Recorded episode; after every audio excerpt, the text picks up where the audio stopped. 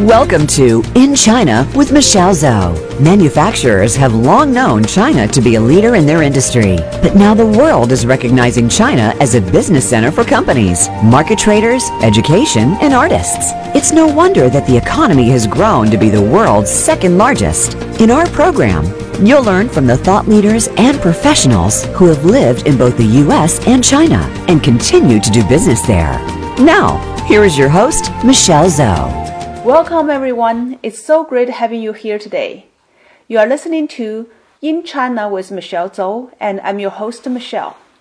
I'm the founder and CEO of Pacific Technologies Consulting Group. We help our American and Chinese organizations learn from each other, bridge their needs, and grow their businesses internationally. You can contact me at our company website, ptcgconsulting.com Please make sure to click on the links in my show link or connect me through LinkedIn. Today we have Eric Cai on the show together with me. He is the managing director for international affairs at China Shanghai International Technology Fair. Eric has a lot of experience in trade shows. In fact, today we are in Las Vegas and we have spent a couple of days at CES the Consumer Electronics Show together. We are going to talk about CES, why we attended CES, and what we see here. In addition, we want to talk about the China International Technology Fair, which Eric is working on, and what are the differences between this show compared to CES, and why it is a great gateway for foreign companies to enter to China. Eric, welcome to the show. Thank you. Very happy to be here. Uh, could you please uh, tell our audience uh, about your background and what you are doing these days? I came from a, uh, a, media advertising background. That's why I guess I'm a promoter now. Basically, I was uh, selling, uh, before I went back to China, I was selling the LED screen in, at Times Square. That was a, a very new media because LED screen back then was very new to the general public. That's why when the, the first screen in the ABC and second screen at the NBC, and then there's Reuters. Slowly, Times Square covers with different LED screens. What were the years you were there doing selling the? That was like uh, the, like a 2000 and 2001. Mm. Uh, we started to introduce LED screen to as an advertising media to the general public in, in, in Times Square. The screens are only for promoting their own, uh, like ABC, they're promoting their own media. NBC is the same, and the Reuters is the same. But we introduced the idea is not just promoting themselves. So other companies can also share the time with them and also use the impact of Times Square and the large LED screen, the visual impact yeah. to get a very good advertising result. So you started from New York uh, for your career. Yes, that was beginning was in New York because I was uh, still uh, uh living in North America. I was in Toronto. Uh-huh. Uh, the reason they're selling New York from Toronto because the Toronto sales team is much cheaper than New York team, but they're in the same time zone. Doesn't uh-huh. affect the promotion uh, process. So that was the first time I start realizing the technology can really improve our life and improve our business models. Mm. And your background, you grew up in China or okay. Canadian Chinese? I'm a, I'm a Chinese by all means. I went to Canada uh, when I was in a university. I completed my university in Canada and then started working and this was one of the projects that interests me the most. Mm-hmm. I was starting marketing, so I always a marketer, but this particular new media really got my attention. When I came to China, uh, realizing this is something Chinese market can digest very well, because uh, we have a lot of populations, a lot of eyeballs. So this is how you charge clients money, is how many eyeballs will see. But mm-hmm. because this is such a large LED screen, has a very, very interesting content that catches people's eyes. So all the clients showing a very high interest. towards this new media. So you were one of the first person brought this new media at that time back in the 2000 something. 2004. when I- 2004 when you when I went brought back. it to China. Yeah, and then and then by 2005, I always remember that day. It was July the 15th. Mm-hmm. That was the first LED advertising board uh, was lit up in Shanghai in a very centralized commercial uh, district. Mm-hmm. It's called Xujiahui. And now you go to Xujiahui, it's almost like a, a, another Times Square. Yeah, it's uh, lighted uh, Yeah, there are everywhere. Many, many LED screens, and, and I was involved in the first three in Xujiahui. I think there are more now, but uh, I was involving was the first three. I put them up, and a few others around the country. Why the first ones were in Shanghai versus Beijing, the capital? Because Beijing is also a huge city and, um, you know, with a lot of uh, foreigners. Yes, there are uh, many reasons. First of all, I'm Shanghainese myself. okay, so you went back So- to your so, hometown. Yeah, my hometown, so I know people better there. Mm-hmm. And also in China, you really do. We, we might get to that point again later on because you really do need to have a good government relationship in order to do something that's significant. Uh, for doing outdoor advertising, you do need to have government approval. Mm-hmm. And to get a government approval, you have to have connections because they never had any such thing before. So what happens if you're going to put up something? Uh, in the, it's a bad propaganda. The Chinese government always use the term propaganda. So uh, it's going to be very sensitive to do it in Beijing at the beginning because again it's new. So the Beijing government, which is central government, will be even harder to get a permission or approval. So we use Shanghai. It's not so sensitive first, more commercialized, and also I know the government better. And the government is actually uh, quite supportive because they do want to make the city looks like a modern city. And, and when I mention New York and when I mention Times Square, and we can change the image of Shanghai to somewhat closer to the image of New York, that's something that Shanghai government is quite interested about. Yeah, and Shanghai historically was the place in China that is more connected to, To the west. west, Yeah, from the river. uh, the- the, the front bounds. of the bounds, that's what we call it. Yeah, you know, before the new China established, uh, that's the street where you saw all these uh, different companies, foreign companies, Western Correct. companies, and Western style buildings. That's It's right. still there, right? There it is. Shanghai, by all means, is not a typical Chinese city.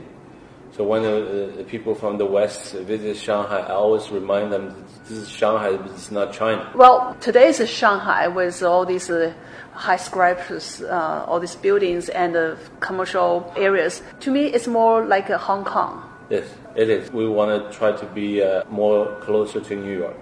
Mm-hmm. Uh, we have a very similar kind of attitude, uh, like the New Yorkers. Uh, The New Yorker doesn't like people call them are uh, Americans. Okay, I think they think that they're better than the, the New Yorkers are better than Americans. Shanghai has a similar attitude because we do have a mixed blood, West and, and East. The NDA of Shanghai has a very strong uh, West influence because it literally the, the the city was started off from the British at the, at the year of uh, 1843. Shanghai is a very young city, but when it first started, it was because the British. The influence is always there, the culture is always there, and this is why uh, Shanghai always can digest the West culture much faster and better than any other cities in China. So, uh, looks, uh, when we look back to the history, you uh, you were the first person brought in this new media, the LED Yes. um, outdoor ads, uh, Yeah. the, the media into China, and uh, um, I think uh, those are the. Uh, at those days, the, three screens you put there Yes. were the landmark of Shanghai. Yes, yes, yes. Very proud of that, right? yes, I, I'm always proud of that, and also this because of that, I, I'm very close to the uh, the high tech new media industry because I don't want to lose my leading edge. Uh, once I did it, that Chinese are very fast learners, so that it's becoming uh, popular uh, all around the, the country. So I have to updating myself, and that's why I start going on to many trips and to see many shows such as CES to get the new ideas because CES is not just showing, displaying the, uh, the technology, and also use, showcase the implementation of the new technology. So I always uh, go around the world to see these shows and to uh, find a new product and a new solutions. Yeah, here I want to promote CES as well because uh, I came to CES since the year 2000, Okay. and that was really eye, an eye-opening kind of a place for me. Yes. And see all these new technologies, uh, you know, and big, small companies, uh, they're all here presenting their latest stuff. Yeah, so that's uh, fascinating. So you mentioned uh, as a, a business person or marketer in the media business, you went to many different shows, including CES, to see what's going on, what are the new things, the trends there. As we mentioned earlier, that uh, you were in the show business yourself, right? Yes. The trade show business yourself. Then how did you get into this business? Uh, from previously you are the uh, marketer, uh, promoter, selling those uh, media. Yes. Uh, because I, uh, my knowledge of shows, and also uh, I'm always uh, close with the, the Shanghai government because we need to have good government relationship to maintain our auto media. You know, there's a, they get to a point, the China International Technology Fair is making a shift to more commercialized operation. What do you mean here? Making a shift to more commercialized operation, which means that before it wasn't. Yeah. It was a government-run show. Everything was not considered for the, the benefit of the business itself. It's Was- not being viewed it's as a business. Yes, it's more political than, Uh-huh. than commercial. So that's when this uh, show started, the Yes. China International Technology Fair. Yes. When it started, it was driven by the government. Driven by the government, the whole task was trying to let the international community to know the Chinese technology and also to bring the, the international technology to China. But the way it was operating was all through diplomatic. There's a lot of uh, straightforward government notice to other countries about such show, and it was strictly government to government kind of operation. Obviously, it does not make a lot of business sense. They do not make money. At the beginning, they don't need to make money because the whole idea is to try to promote the Chinese technology. So for promotion, you spend money. So it's government funded before. Yes, yes. How- And, and then they realize they cannot keep funding money repeatedly. And it has to be somehow become more commercialized, just like any other show, such as CES, which is very profitable. Mm-hmm. So they realize it has to make a change. And this change has to be, you know, need somebody that uh, does not have a very typical government mind, governmental mind.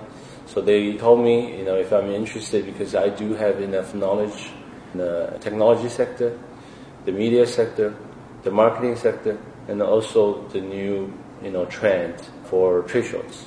Mm-hmm. And I'm interested to do that anyways because I have the interest myself. I'm going to the shows anyways, and I would like to help uh, our city to improve that business and make it become more maturalized. So that's how you changed your job, changed your career path, and uh, get into the trade show organizer business. Yes, I, I'm still a promoter, you know, in other sectors, but I'm more and more concentrating and focusing on this particular uh, show because it is a very good show. It has very big potential. Well, So- now let's talk about this show, the China International Technology Fair. And I know it started, I think the first time it started was in 2012 in Shanghai, and then every year it, uh, you know, continue grow the business. Can you tell us a little bit about uh, this show itself? You know, who are the people or the companies that uh, come to this show from last year, for example, right? What kind of scale it is? Well, because it's a, a government um, platform, uh, it's the base of the show. So it does have very strong influence uh, for the show organizer to introduce the local industries, the local mar- money market, and also the local channels for distribution and production. So with the government's involvement, these are very effective. If the exhibitors has very specific needs. And foreign companies to enter China, this has become very crucial if they do not know where to go, who to talk to. Mm-hmm. You know, you have a show, you might randomly meet with somebody, but that will not resolve most of your problems. And because of your foreign company, they're not familiar with you, they will not, you know, voluntarily to meet and talk with you. You have to be noticed to these local resources. So the government acting as agent for the enterprises to distribute the, the message to all these different sectors that you, you will need to enter to this market is very effective. And this is something I believe you know, even CES cannot do. Uh, for instance, that uh, we had the uh, Tesla uh, came to uh, China, mm-hmm. and uh, they are very eager to find the right partner, the right platform to get this uh, uh, new product, which is the, the, the electric car, uh, as a very new technology to be launched into China. And uh, they, they, they were looking at different trade shows, uh, different uh, partners to, to try to use it as a, as, a, as a launch pad. But eventually, they evaluate all the ups, ups and downs to choose or show, the CFI uh, TF, uh, which they think, because in China, because this is a governmental show, it could be very most effective. And the reality turned out to be exactly what they wanted. Mm-hmm. So the, the launch was very successful. Because of the government, all the media were there. Mm-hmm. So the media had a, a, a very good exposure. And together, all the uh, the auto industry, you know, participants were there. So they start realizing the value of this new vehicle mm. and the, the, new technology, and that's why Tesla successfully launched, selling very well. Shanghai, the region around it, is the most popular. You and know, wealthy yes, yes. region, right? Region, yes, it, it become an instant success. Mm-hmm. They're running out of stocks. They could not the, all the, the orders are back, backed up. Mm-hmm. And now they just eventually, last year, they decide to put the production base in China.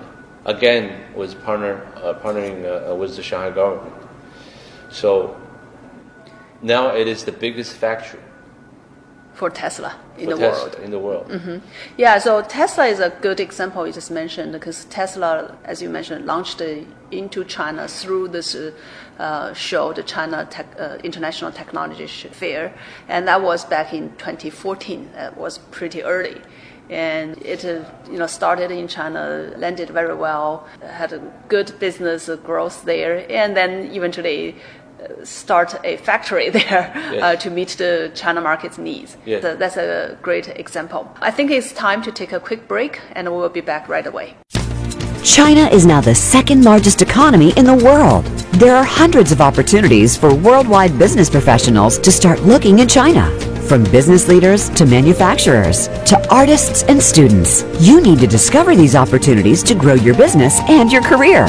Listen every week for In China with Michelle Zhou, Thursdays at 4 p.m. Pacific Time and 7 p.m. Eastern Time on the Voice America Business Channel. For business sake, you need to tune in.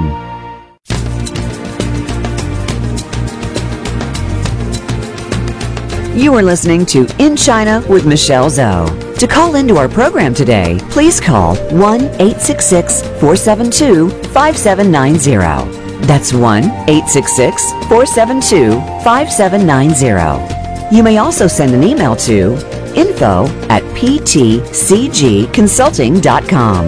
Now, back to this week's program. Welcome back. So before the break, Eric, we talked about uh, this uh, China International Technology Fair. You give us a great example uh, about uh, a successful case. Uh, Tesla launched uh, into China, or Tesla get into China through this fair, and then after a couple of years, set up a factory in China, in Shanghai. So this show has one big difference than other shows like CES. It is supported by the government, by the Chinese government. So let's zoom into 2019. The 2019 show, I know from the schedule, it is uh, in the same place in Shanghai every year there, and it's April 18, 18 to, 20. 20. Yeah. So far, can you share with us uh, from last year's experience, 2018, how many exhibitors are there, how many companies are there, and what's your expectations for 2019 from based on last year's uh, performance? Okay, so uh, last year was uh, was quite successful. We had uh, over a thousand uh, exhibitors. Over a thousand exhibitors. Yes. From China and international. International, but uh, international wise, is still not up to the level that we were expecting. Mm-hmm. This is why uh, I'm coming in to promote the show to the international world, and we did some promotion very successfully in this show CES. So what we have achieved in the uh, last year, we try to work on top of that and grow. What we have this year is going to be a very interesting uh, subject, which is the smart city subject. Mm. We're going to be featuring that in our show as a, a key uh, subject. What we got uh, uh, also is all the other very new and latest technology that everybody is interested to develop on top of it, such as the, uh, the 5G. Mm-hmm. 5G, uh, Huawei is the leading force now around the world uh, for the 5G technology. And together with China Telecom, not just only implementing in China, they're implementing around the world. Uh, even in uh, Southeast Asia. What we are uh, doing is we're going to give that message to the world and let the whole world come to China to get their 5G solution. Ah, so and China uses the platform, this show, to promote the Chinese 5G, Chinese 5G. solution. Huawei definitely is a leader in that sector now. Mm-hmm. So 8K is one of the feature in this year uh, CES. Yes. And if you see, most of them are from Asia, Japan, Korea, and again China. So TCL is the main sponsor of uh, this particular uh, CES. Yes. Yep. They all have, and the Changhong, you know, they all have their uh, 8K solution. Yep. TCL and the Changhong are Chinese companies. Yes. Yeah. So, but we also will have, we're going to definitely include the Japanese and the Koreans uh, together. Uh, we want to make 8K becomes the next standard TV for your living room. With that in mind, all the other things like IoT.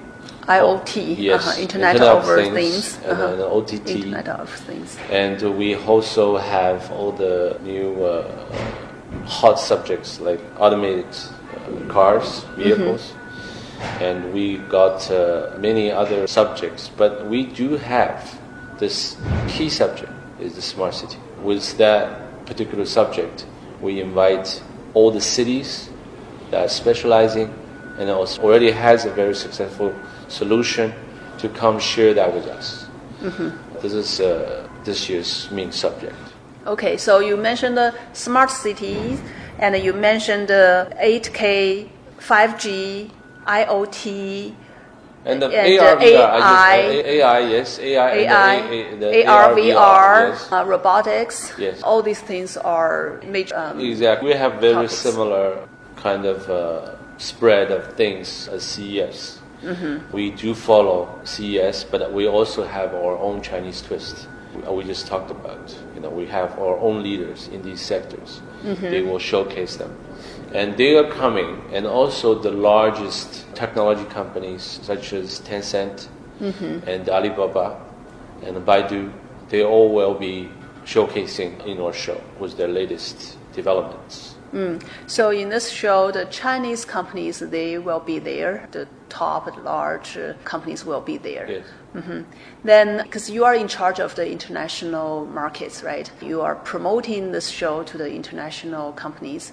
So, what kind of a format does this show has for international companies? We are organizing different pavilions from different countries, and obviously, uh, the main audience here, I think, is American and we will have an American pavilion. So use American pavilions, for instance, you know, the large American companies actually already become regular exhibitors at our show. Mm-hmm. And we are not uh, focusing on them at this moment. Because they are coming. Yeah, already. they're coming anyways, and they're uh, already been some are many years already. So what we are trying to focus is small and medium companies to have space joined or shared in a very effective way because I know all of them uh, are still lacking of funding.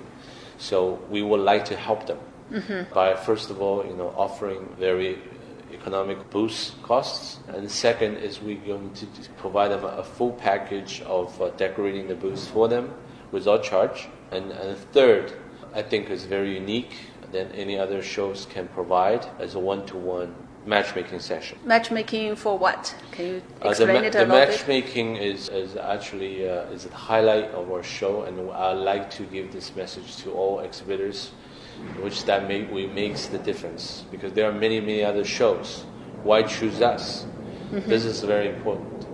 Uh, again, as as China uh, is most still run by the government in the many business sectors and the large companies, buyers, and also channels are controlled by the government. So our show differentiates with private organizers such as CES. We have very strong government backing, and the government will definitely using all their sort resources to help the exhibitors because it is a platform they want to maintain and running for many years. So the service of the show is actually very different, or uh, I should say better, than most of the shows that everyone is familiar of. Meaning, we will provide a very strong support, providing one-on-one session with suppliers, market promoters, market channels, and also buyers. As the, you know, they're the most important thing for any exhibitors. China as one single biggest smart consumer market in the world, the, the buying power is tremendous. Mm-hmm. So we will definitely get all these channels to access the buyer ready for the, the exhibitors, but they have to be very clear of what their needs are. Mm. Who, so you can do the match. Yeah, who do they want to promote? Mm. The B2B or B2C? We also have very unique matchmaking ability is to provide funding to startups, new companies, small company, even medium company. They are always have this uh, capital uh, shortage. Mm-hmm. So we can use all the government uh, financial uh, channels to help them.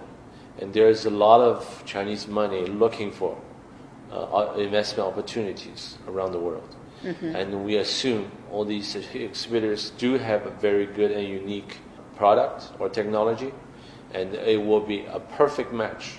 This is what, what we're looking for, mm. for both sides to find in our show mm-hmm. the perfect matching. Well, just one thing I want to add to the previous point is we also provide the matchmaking for the uh, manufacturing because China is, as you everybody knows, the infrastructure for manufacturing is the best in the world. The, the advantage on the pricing uh, is also very, very great mm-hmm. to uh, big, uh, small, or even big companies. Uh, we have that also available to uh, to achieve if uh, the exhibitors has the manufacturing needs because normally for new technology a new product they do have to make it into the consumer market. So we can cover that for mm-hmm. them as well. So let me summarize what you mentioned, a couple of points.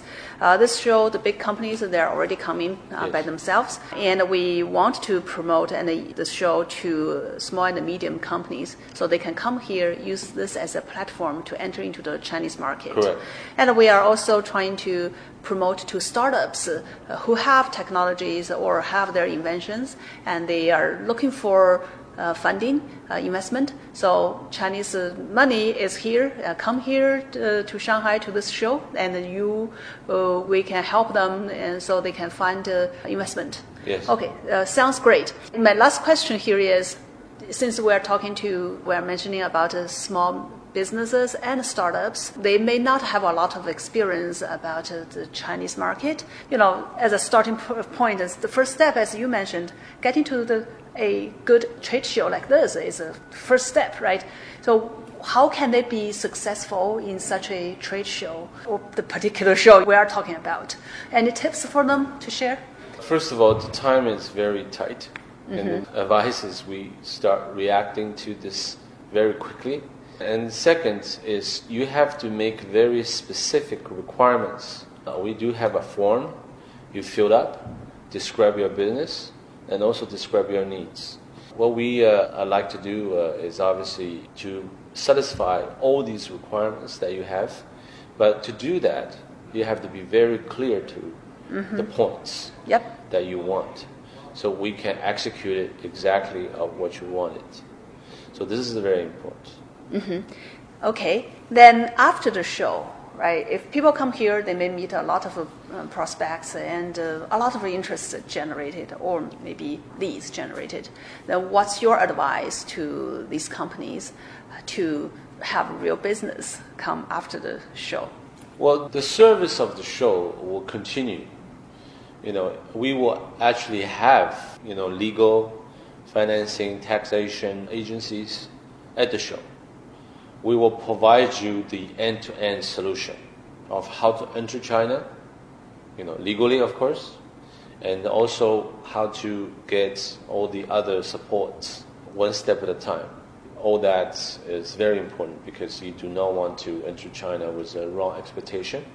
Some people do. think China is massive and it's big, and, and also uh, people are, are wealthy uh, there are very unique tips we will give it to them because inland and the coastal cities are quite different. Mm-hmm. So, uh, for their development of the manufacturing or the, the actual uh, sales of their product, they have to treat it quite differently. Mm-hmm. And we will have these knowledge given by experts. Okay, there's one advice I would like to tell all the uh, potential exhibitors to our show is do have a, a very clear vision, a realistic vision of China. There are many things you have to be careful of, dealing with laws and taxations and the government relationships.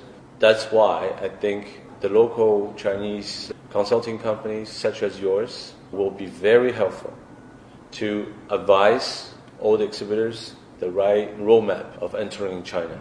Yeah, that's why we exist, and that's the mission of uh, consulting firms like uh, the one we have, and uh, many of my peers. We want to leverage our strengths. We know China, and we know for us it's the U.S. Fantastic, yeah, yes. so we want to be the one in the middle to help like American companies to enter into China successfully and work with companies like yours as well as the firms that your big group, the group providing to help those companies uh, have real business happen in China. Exactly. I know you from the uh, the import show, import expo. The uh, China, China International Import, import Expo. Yeah, yes. that was uh, 2019 in November exactly. in Shanghai. Yep. So you brought a group of uh, American companies, and they all had a very successful experience at the show, and and that's why you're knowledgeable and also experienced to help these companies to do it again. One thing that you introduce or show to your companies is already a big service to them. You know, to let them know this show as a good resource to help them entering into China. Thank you. You're very welcome yeah, I think we have a good partnership here, and I'm helping your company to be successful with the international market, yes. and we are helping the American companies, uh, the foreign companies, to enter into China successfully. Yes. Yeah, starting with this show. This is a very good win-win situation. Let's keep continuing. Great, thank you, Eric. Thank you. I also want to thank our audience for being here with us. Today we have talked about CES and China International Technology Fair. My guest is Eric Cai, the Managing Director for International Affairs at the China Fair, which is going to be happening in Shanghai from April 18 to 20 in 2019. You can find more about the China International Technology Fair by going to its website csitf.com. You are listening to In China with Michelle Zhou, and I look forward to talking to you again next time.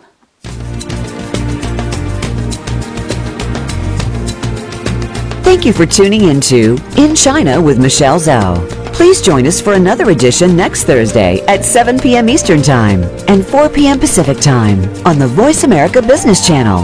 We'll talk again next week.